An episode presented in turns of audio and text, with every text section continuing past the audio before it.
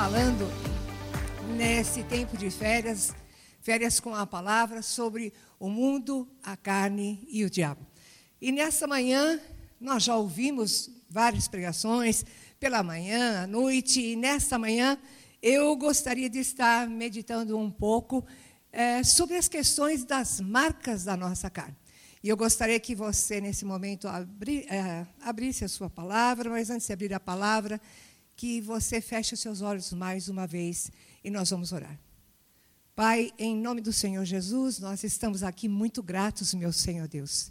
Muito gratos, nós chegamos aqui, já entoamos louvores de gratidão, de adoração, pura graça da tua parte pura graça da tua parte, Senhor. Num momento como esse, estarmos aqui e podendo, seja de casa, seja aqui, não importa, Senhor, mas podendo te adorar é, na comunhão dos santos, juntos, entoando louvores e buscando a tua doce face nessa manhã. Senhor, tudo está pronto. Ou seja, humanamente tudo pronto, mas estamos na total dispensação do teu Espírito Santo. O Senhor é Senhor da igreja e sabe exatamente a necessidade do rebanho mais do que eu, Senhor.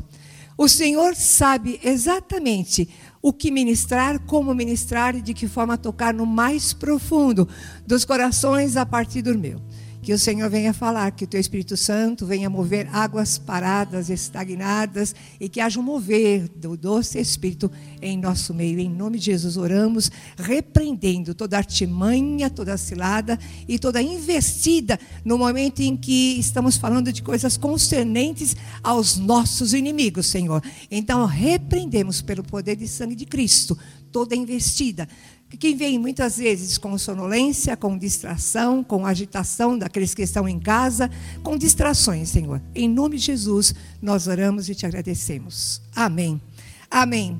E assim e começamos nessa manhã e eu gostaria de pensar um pouco sobre essa questão. Tem um versículo que está em 2 Coríntios, quando Paulo escreve, no capítulo 5, no versículo 17, Paulo está escrevendo, ele diz assim: E se alguém está em Cristo, é nova criatura. E as coisas antigas já se passaram. Eis que se fizeram novas. Paulo está escrevendo e diz: Olha, se você está em Cristo, as coisas velhas já foram e eis que tudo se faz novo. Bom, ótimo. É verdade. Nós iniciamos a nossa caminhada cristã e eu fiquei pensando muitas vezes nós iniciamos e acho que todos nós já experimentamos isso como uma criança. É uma alegria tão grande. Como é bom o primeiro amor, a nossa, o início da nossa caminhada. Nós somos cheios de sonhos, cheios de projetos, cheios de entusiasmo, de alegria. É ou não é? É ou não é? E às vezes até simplista demais. A gente lê um versículo desse e diz: ah, que beleza! Nossa, eu sou nova criatura em Cristo. Entreguei a minha vida a Jesus, confessei como meu único e suficiente Salvador. Diz a palavra aqui, vida nova. O que eu era, naquela mulher super comprometida, acabou, encerrou, vida nova, tudo novo. Às vezes somos assim como essas crianças. E quando eu estava escrevendo, eu parei porque me veio à memória. Eu fui a um casamento. Eu fui a um casamento e um dos meus netos ali junto comigo, quando a noiva entrou, ele olhou, né? Era até a sua noiva, hoje a sua esposa. Ele olhou assim com o maior sorriso naquela máscara, virou para mim e disse: "Vovó, quando eu casar, a minha noiva vai entrar num cavalo." Aí, abre aspas, eu fitei nos olhos dele, porque eu acho que essa linguagem é a melhor linguagem que pode existir, com máscara ou sem máscara. Meu corpo pode mentir, as minhas palavras podem mentir, mas os nossos olhos não mentem nunca. Fecha aspas, porque essa não é a pauta. E eu olhei bem para os olhinhos dele assim, e sorri com os meus olhos, fitei nele e falei assim: que legal, que legal. E fiquei pensando em fração de segundos. Ele não tem noção que as coisas não vêm prontas na vida. Não que ele não venha realizar esse sonho, não que seja impossível. Não, sei lá, se, se o Senhor preparar o casamento para ele, dependendo das condições dele, tem noiva que desce de helicóptero, tem noiva que vem de limusine, tem noiva que entra de charrete, daí por diante, qual o problema? Se ele casar num campo, a noiva dele pode entrar num cavalo, qual o problema? Nenhum. Mas ele não tem noção que nada na nossa vida vem pronto. Tudo é um processo e ele terá que passar por várias etapas. E a nossa caminhada cristã é exatamente isso. Nada vem pronto. Nós começamos lendo esse versículo: eis que se alguém está em Cristo é nova criatura. E aí é aquilo que eu falei: poxa, eu sou nova criatura, acabou posso agora sossegar, mas eu volto aqui, você vai falar, eu não acredito, Carmen, você vai falar sobre coronavírus. Não, não vou falar nada. Covid-19, não, não quero falar sobre isso, não. Eu não quero, não. Mas não se distraia. Não se distraia. Eu sou nova criatura em Cristo, é verdade, mas eu ainda não fui transportada para a eternidade, não. Eu vou continuar vivendo nesse mundo. Eu vou continuar vivendo com esta carne cheia de marcas do pecado. Eu vou continuar vivendo. Eu sou nova criatura em Cristo Jesus. É verdade. Mas não é assim, não. Eu vou continuar vivendo num mundo que é cheio, que contém muita rebeldia, que contém muita desobediência contra Deus e contra a Sua própria palavra. E eu preciso estar atenta por conta desta natureza adâmica, por conta desta natureza pecaminosa, eu não vou perdê-la. E aí, eu vi, pode virar para mim, Vanessa, por favor? Isso que eu estava meditando, pensando um pouco, eu achei uma colocação de Martim Lutero, eu achei fantástica para esse momento. Ele diz assim: Eu pensei que o velho homem tinha morrido eu também. Eu também, confesso, não sei vocês, mas eu também. Aí ele diz assim, lá nas águas do batismo, mas eu descobri que o infeliz, ele sabe nadar. O infeliz sabe nadar. eu achei fantástico. E agora eu tenho que matá-lo todos os dias. Eu parei nessa frase e falei, poxa, é isso mesmo a pauta da minha pregação. É isso mesmo eu achei que à medida que eu descia as águas batismais, não é assim que a gente muitas vezes ingenuamente começa, descia as águas, subir nova criatura, falando línguas estranhas, rajada de línguas, aquilo que eu fazia não faço mais, aquilo. Hum, não, o infeliz sabe nadar. O infeliz sabe nadar. E agora, cabe a mim matá-lo todos os dias todos os dias. A santificação é algo que é oferecido pelo Senhor gratuitamente a todo aquele que crê. É verdade, mas é um alvo a ser conquistado todos os dias pela luta contra a minha carne. Eu não posso distrair. Na palavra eu encontro muitas e muitas promessas de bênçãos. Mas eu não encontro uma passagem que diz assim: olha, a partir de agora, você entrou no mundo do cristianismo, a partir de agora, nessa nova caminhada, você está imune, blindado de qualquer ataque. Você está blindado de qualquer tentação da sua carne. Não tem isso. Não tem isso. O infeliz sabe nadar. Não distraia. Nós vivemos num mundo. Pastor Jorge pregou muito bem isso a semana passada. Se você não teve, você aí de casa, ou alguém aqui não teve oportunidade de assistir por algum motivo, volta lá. Pega a pregação dele. Ele abordou de uma forma muito fantástica. Nós vivemos num mundo extremamente secularizado. Um mundo que nós não podemos distrair, porque o pecado nos assedia constantemente. E somos tentados e sujeitos a estarmos sob ataque, e sob ataque chegarmos muitas vezes a deslizarmos. Nós vivemos um mundo tão secularizado que ele chega a influenciar, se distraído, até os próprios crentes fiéis. Aqueles que são tementes, aqueles que estão sempre ali firmes. Diz que o que está de pé, cuide para não cair. Não tem aquele que pode dizer, eu nunca mais, depois daquele dia que desci as águas, nunca mais na minha vida. Ah, ah, não existe isso. Nós vivemos um mundo secularizado que nós não podemos distrair. Nós não podemos distrair, porque de alguma forma, hum, por mais que eu tente buscar andar de forma, é, de acordo com a palavra, eu sofro os efeitos da secularização. Eu sofro, estou sujeito aos efeitos da secularização. Você já parou para pensar? E eu confesso para vocês, eu parei uns dias atrás. É, eu fiz um propósito com o Senhor. Eu não vou entrar nas redes sociais. Eu não vou entrar. Não me acho uma pessoa viciada em rede social, mas eu disse: não vou entrar.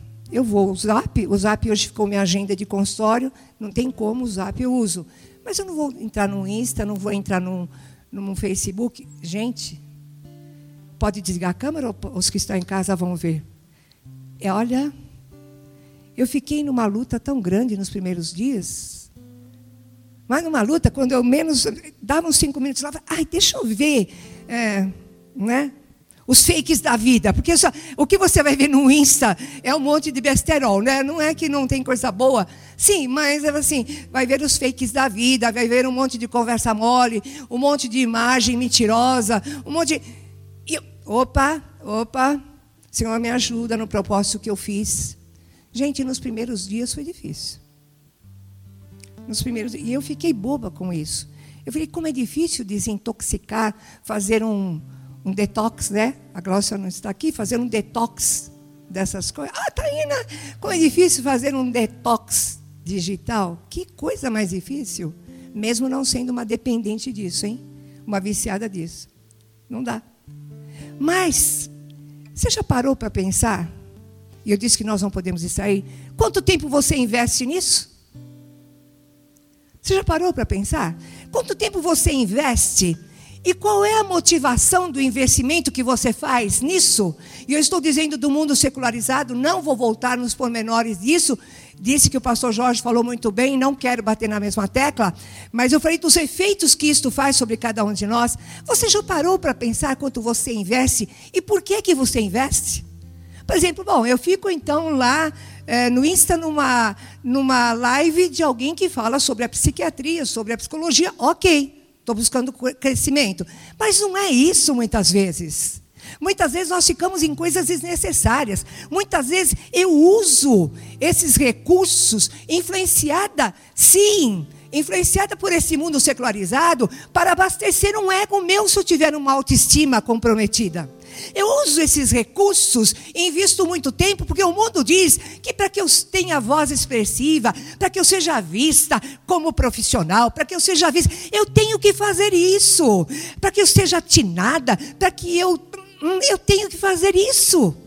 E quando eu menos percebo, eu estou investindo de forma consciente ou não consciente, eu estou investindo naquilo que o mundo diz que eu preciso para ter sucesso, para ter status, para ter uma autoestima ajustadinho. Eu preciso disso, quando não é real.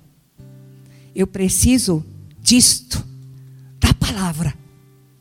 Buscar em primeiro reino. As demais coisas ele vai acrescentar. Ele vai dar, ele vai acrescentar. Então nós não podemos distrair.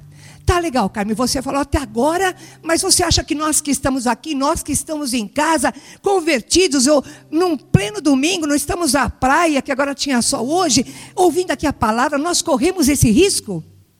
Eu gostaria de convidar você a abrir a palavra em Atos, capítulo 4, versículo 36. Diz que José, a quem os apóstolos deram o sobrenome de Barnabé, que quer dizer filho de exortação, levita natural de Chipre, como tivesse um campo, vendendo trouxe o preço e o depositou aos pés dos apóstolos. Continua. Entretanto, certo homem chamado Ananias, com sua mulher Safira, vendeu uma propriedade, mas em acordo com sua mulher, reteve parte do preço e, levando o restante, depositou aos pés dos apóstolos. Para aqui, depois nós vamos continuar refletindo em cima desse texto. Eu quero refletir um pouco em cima desses três personagens. Embora esse texto ele vá trazer uma abordagem em cima destes valores de bens materiais, eu não quero focar somente nisso. Mas eu quero ir um pouco adiante, aquilo que o Senhor é, foi me dando como direção, e pensar em outros valores que se nós distrairmos, nós barganharemos também.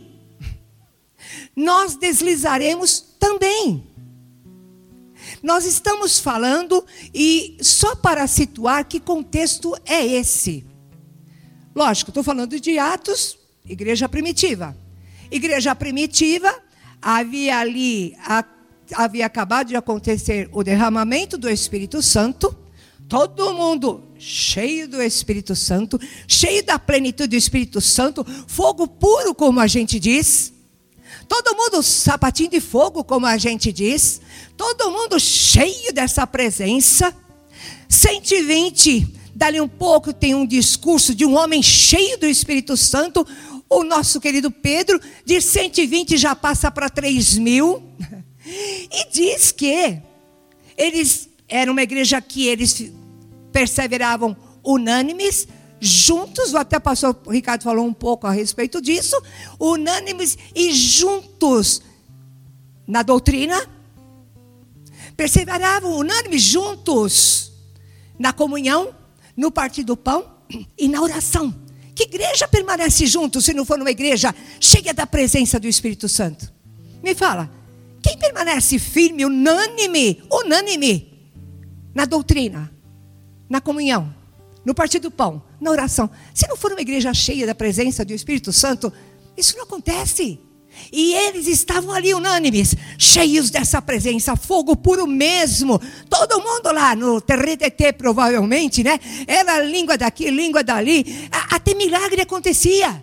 Porque uma igreja onde todos estão cheios do Espírito Santo, milagre acontece. Os sinais acompanharão aqueles que creem. E aí diz que Pedro lá está com João na porta do templo de Formosa, tem lá alguém mendigando, ah, me dá uma esmola. Ele olha bem olha lá ao fitar nos olhos novamente, né? Ele fita nos olhos do mendigo e diz assim: ó, não tenho nada para te dar. Tenho ouro, não tenho prata, tenho nada disso. Mas o que eu tenho te dou. Levanta, anda. E esse coxo foi curado. Quer dizer, acontecia coisas incríveis naquela igreja.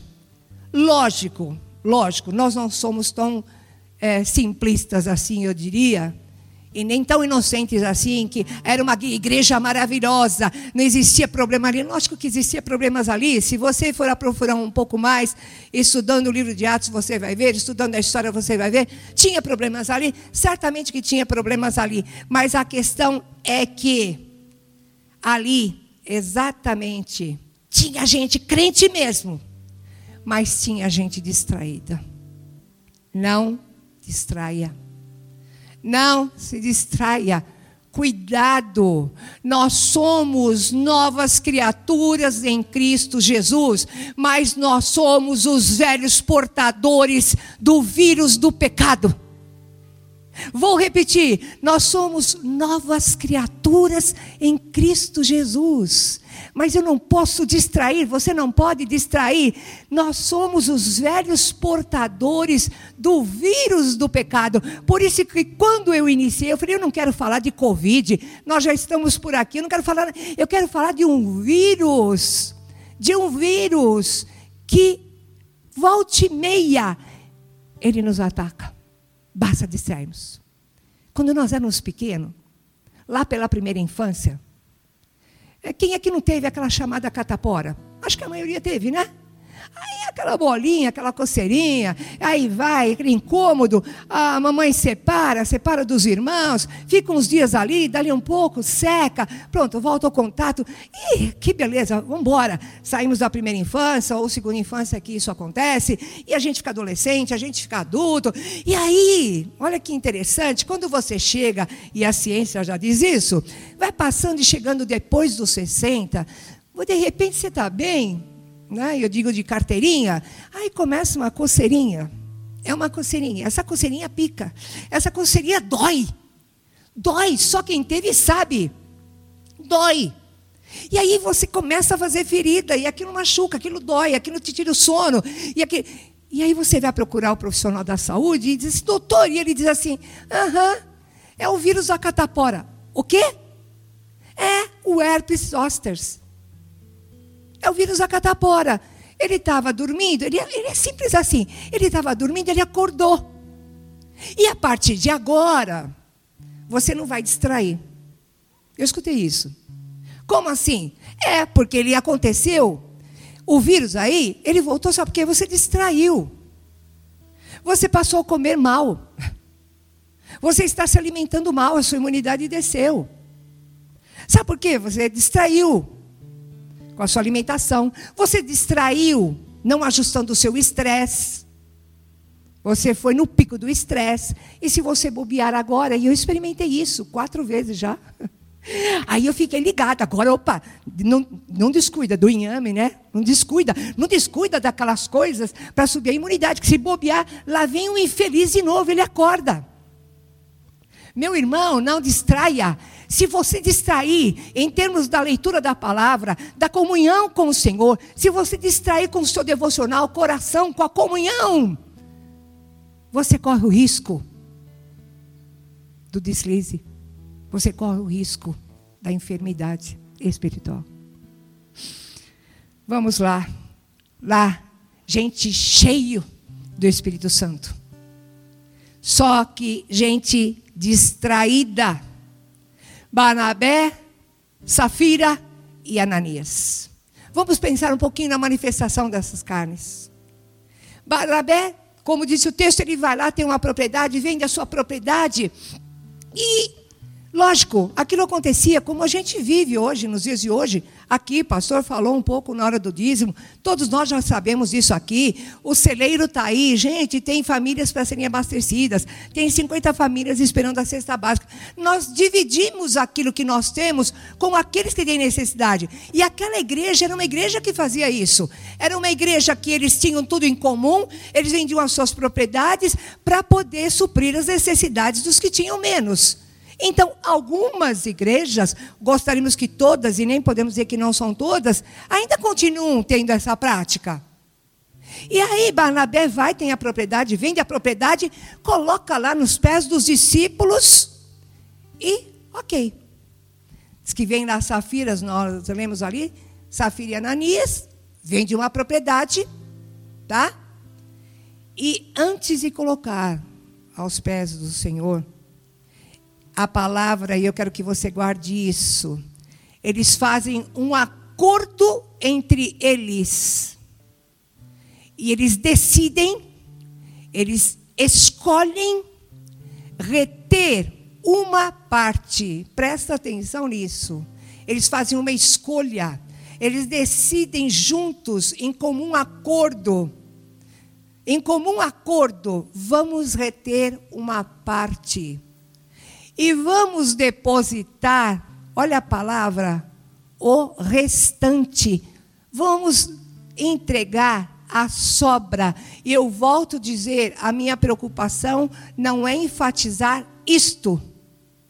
A minha preocupação hoje é deixar registrado que fique, já está no meu coração. Vocês não sabem quanto Deus trabalhou comigo numa palavra dessa. Quantas vezes que nós não fazemos igualzinho? Quantas vezes que nós não temos as mesmas atitudes? Barnabé vai, imagine quando ele tem uma atitude dessa. Se esse homem era um homem bem visto perante a comunidade, imagina depois disso. Nossa, caramba, Barnabé, cara, vendeu a propriedade, entregou tudo para dividir com pessoas necessitadas. Ou seja, nesse contexto estava Ananias e Safira também. Eles tomaram conhecimento. Eles tomaram conhecimento.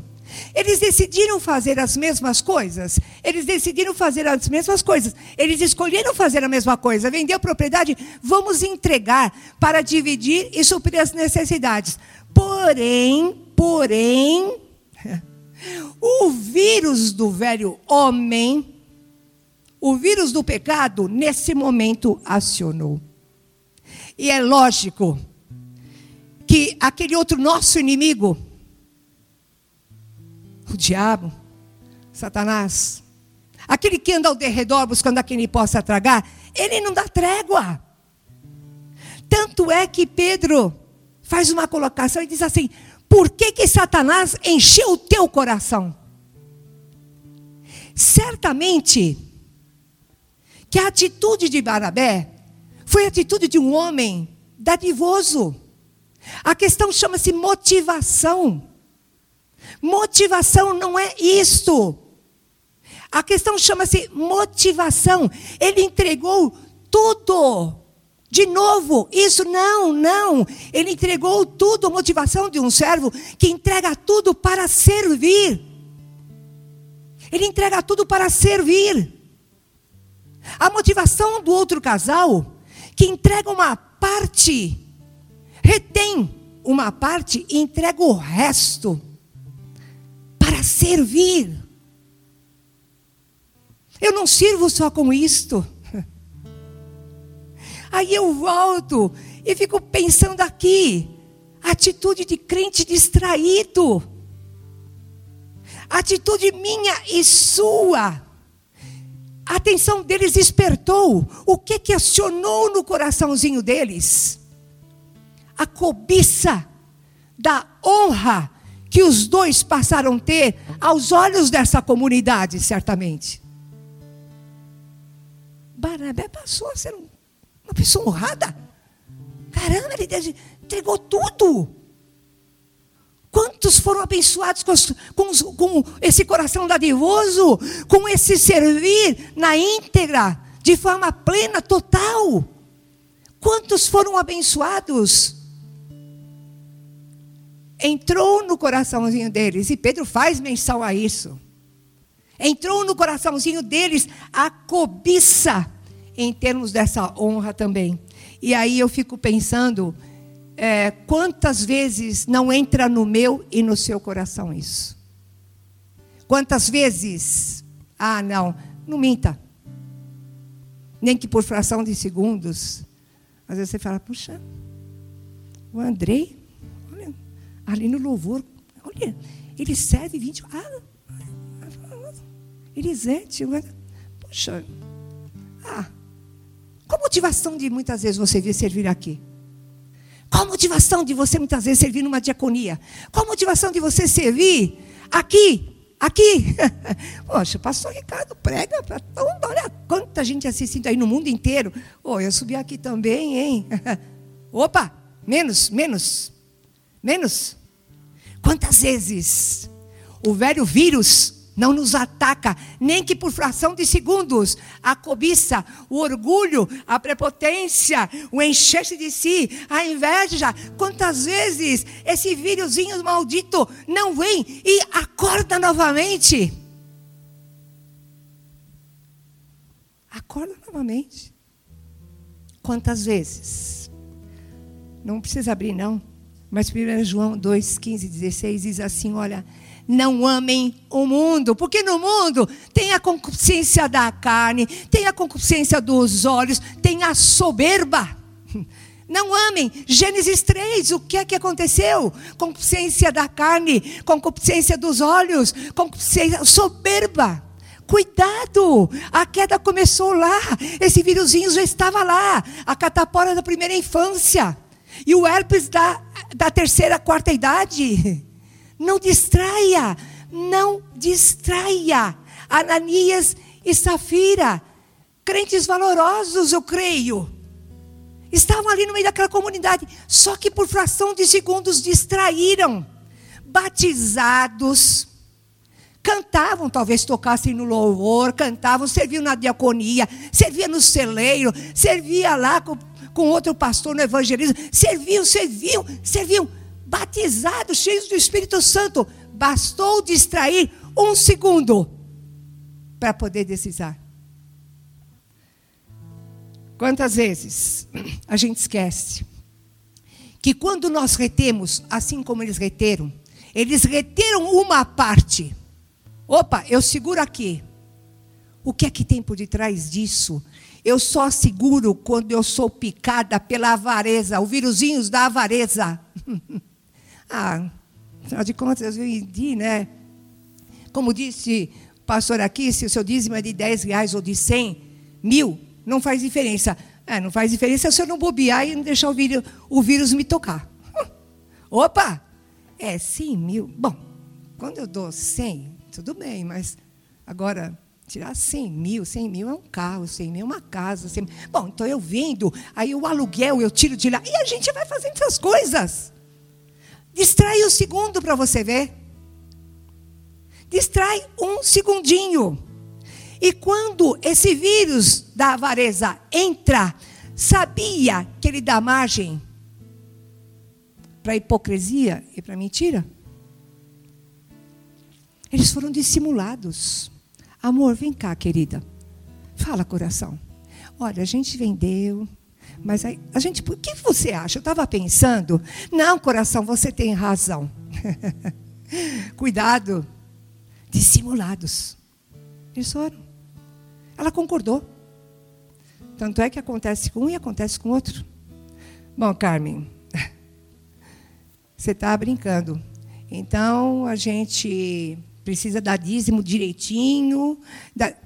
Senão a gente é fulminado. Não, não, não, não é nada disso, não. Eu estou falando da motivação do nosso coração. Quantas vezes que nós não agimos exatamente como Ananias e como Safira? Quantas vezes que nós não mentimos para nós mesmos e quantas vezes nós não mentimos para o Senhor? Quando? Quando eu digo assim, eu canto e eu digo isso, o Senhor é meu tudo. Gente, eu confesso que depois que o Senhor começou a trabalhar isso no meu coração, eu orava e continuo orando, Senhor, o Senhor é meu tudo, agora eu meço. Eu, meço, eu tenho dado umas paradas assim, falo, o senhor é meu tudo? É verdade, Carmen? O senhor é meu tudo? De verdade? O senhor é o meu tudo no meu tempo? O senhor é o meu tudo na minha agenda? O senhor é o meu tudo nas minhas finanças? O senhor é o meu tudo nas decisões que eu tomo, nas escolhas que eu faço na minha vida? O senhor é meu tudo? Gente, eu comecei. Eu creio que foi escolhido a dedo para trazer essa palavra, porque ele tinha que trabalhar comigo. Para de falar que eu sou teu tudo, não minta. Começa a se corrigir algumas coisas. Eu sou teu tudo na tua agenda? Eu sou teu tudo? Eu sou teu tudo, não é de verdade isso que você está me falando? Preciso cuidar. Aí, a gente mente para a gente mesmo. E a gente mente para o Senhor. Muitas vezes ele é o nosso tudo entre aspas. Entre aspas. Eu retenho um tempo maior para mim, para o meu trabalho, para as minhas coisas, para o consultório. Pra... Né, eu, eu preciso. E a gente é bom de justificativa. Sabia? A gente é bom, a gente arruma cada uma, uma melhor que a outra. Eu preciso trabalhar, eu preciso, não sei, eu não posso. Olha, bom, eu também estou dando tudo. Eu tô, estou chegando no meu limite. Eu trabalho aqui na feirinha, é o meu tudo. É o meu tudo. Eu, é o meu tudo. Não mente para você mesmo e não mente para o Senhor. Que seu tudo. Que seu tudo. Presta atenção. Presta atenção, Carmen. Presta atenção. Se não é com você, deleta. Deixa aqui comigo. Que comigo é. Comigo é. Não minta. Não minta. Eu sou o seu tudo. E aí, o que chama atenção é, no versículo 3 é quando Pedro fala isso, né? Disse Pedro, Ananias, por que Satanás encheu o teu coração, Ananias? Porque Satanás encheu o teu coração. Gente, nós não podemos descuidar desse vírus. É verdade. Nós não podemos distrair. Eu não posso deixar a imunidade cair, mas eu não posso deixar de orar.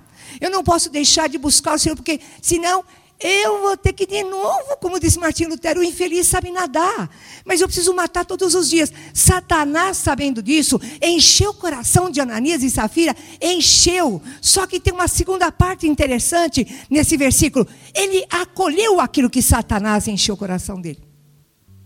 Essa parte é pesada. Ele vem ah, o dia inteiro na igreja, culto de manhã à noite. Ah, ah, é verdade, né? Verdade. Eu posso acolher ou não acolher. Ele acolheu. Ele acolheu. Satanás encheu o coraçãozinho dele. Às vezes ele enche o nosso coração. Mas nós podemos dizer: arreda-te, Satanás, em nome de Jesus. Não, não, não e não.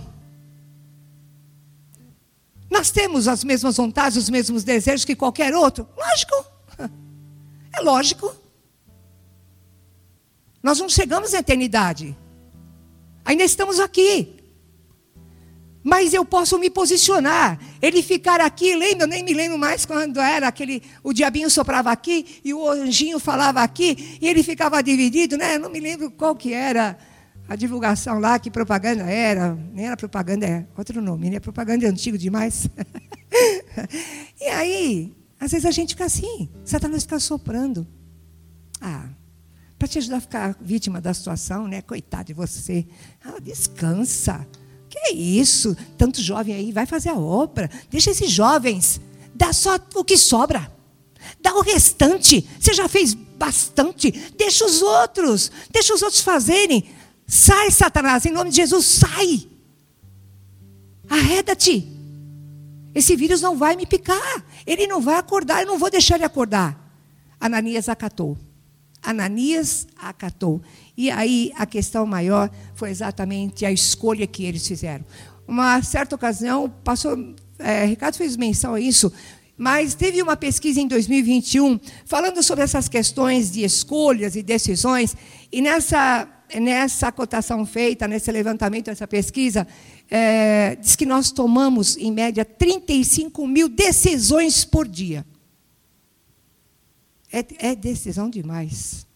Escolha demais que nós fazemos. Desde as mais simples até as mais complexas. Há uma média de 35 mil decisões que nós tomamos por dia. Satanás pode tentar encher os meus ouvidos, o meu coração, mas quem vai acatar sou eu. Quem vai fazer escolha para deixar que os deleites da carne sejam supridos, sou eu. Sou eu. Ninguém desliza de um minuto para o outro. Ninguém cai de fração de segundos para o outro. Nossa, ontem você era um crentão, hoje caiu no adultério. Não, você não caiu hoje, essa madrugada você já vinha caindo. Mas, vamos lá, encerrando, não distraia. Não distraia. Por mais que sejamos novas criaturas, em Cristo Jesus, nós somos os velhos portadores do vírus do pecado. Sujeitos a ataques constantes. Não distraia. Sabe por quê?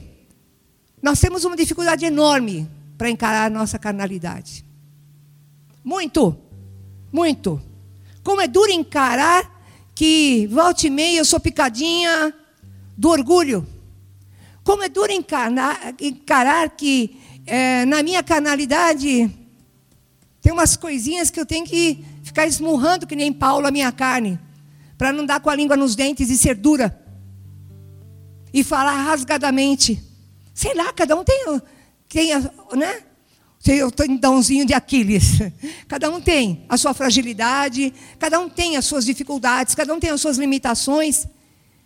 Mas nós temos uma dificuldade enorme de encarar a nossa carnalidade. E sabe por que nós temos dificuldade de encarar a nossa carnalidade?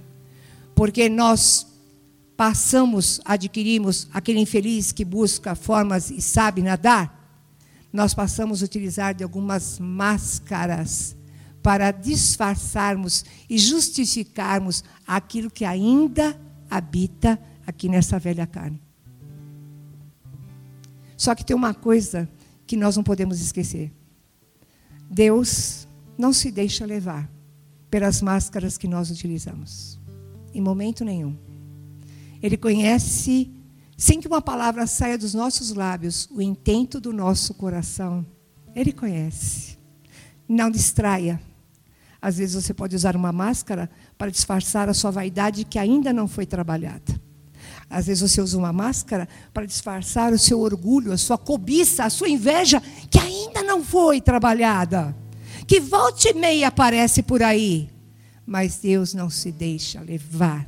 Não distraia Guarde isso no seu coração. Se você não atentou para tudo que foi dito, guarde isso. Nós somos os portadores do velho vírus do pecado. A sexualidade é coisa boa, criada por Deus? É.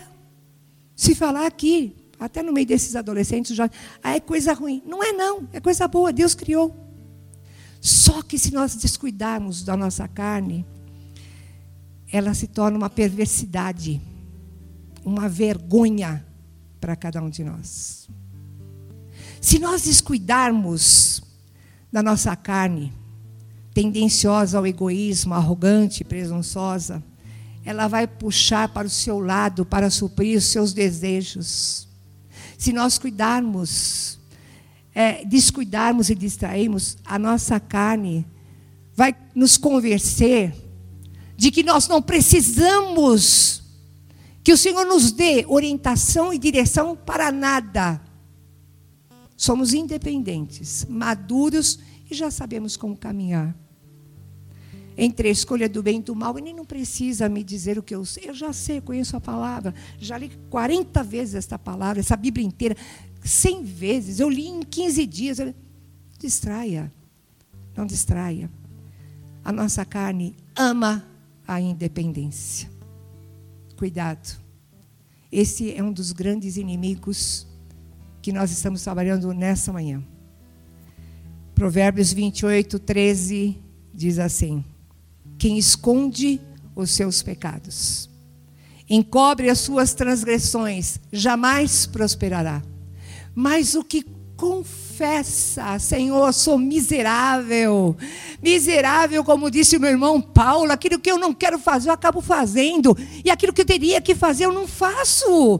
Senhor, sou miserável, eu preciso confessar isso. Mas eu não preciso só confessar, eu preciso deixar, abandonar, me empenhar para não mais tropeçar nesse deslize, nesse, nesse quesito aqui.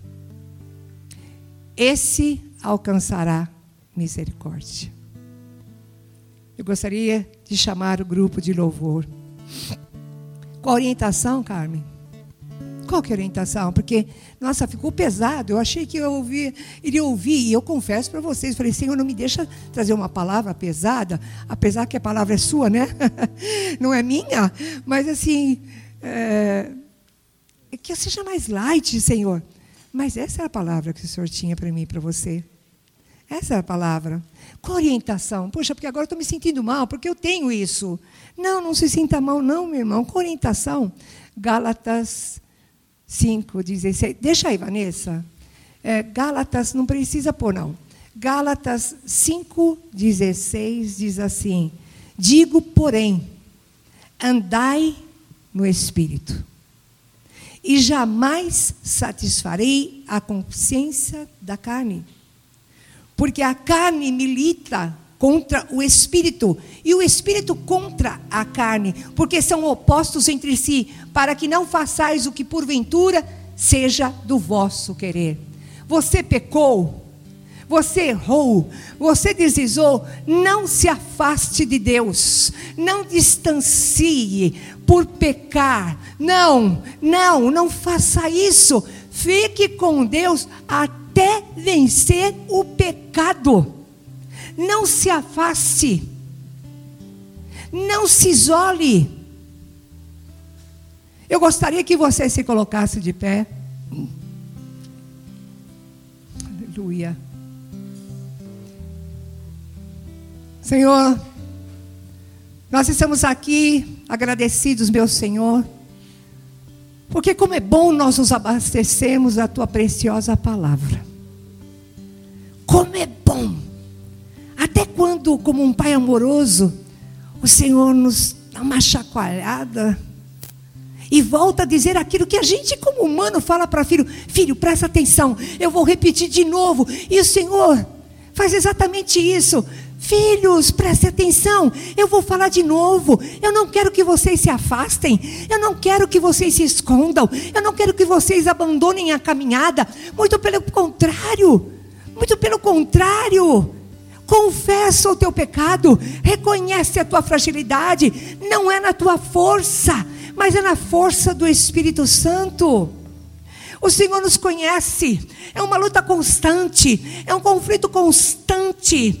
Meu Senhor, que luta travamos, é verdade, nós somos essas novas criaturas em Cristo Jesus. Ah, Senhor, por isso nós somos tão gratos, mas nós clamamos misericórdia, nos ajude nessa caminhada, até chegarmos na reta final, aonde o Senhor tem para cada uma de nós que estamos aqui. Ajuda-nos, ó Senhor. Ajuda-nos para não sermos desaprovados em nada Ajuda-nos, porque o Senhor conhece o quanto militamos na nossa carne com o Espírito. Mas, Senhor, na nossa força não conseguiremos. E é na tua força, é com a tua graça que nós venceremos. Nós não queremos arredar. Muito pelo contrário, nós queremos confessar. A palavra diz que se confessarmos os nossos pecados, o Senhor é fiel e justo para nos perdoar e nos purificar de toda injustiça. Nós cremos nisso e viveremos isso, mas ajuda-nos, é isso que nós te pedimos. Nós não retrocederemos, muito pelo contrário, porque não fomos chamados para isso, mas fomos chamados para avançar. Resistiremos até o final e chegaremos lá, para a honra e glória do teu santo nome. Em nome de Jesus, nós oramos.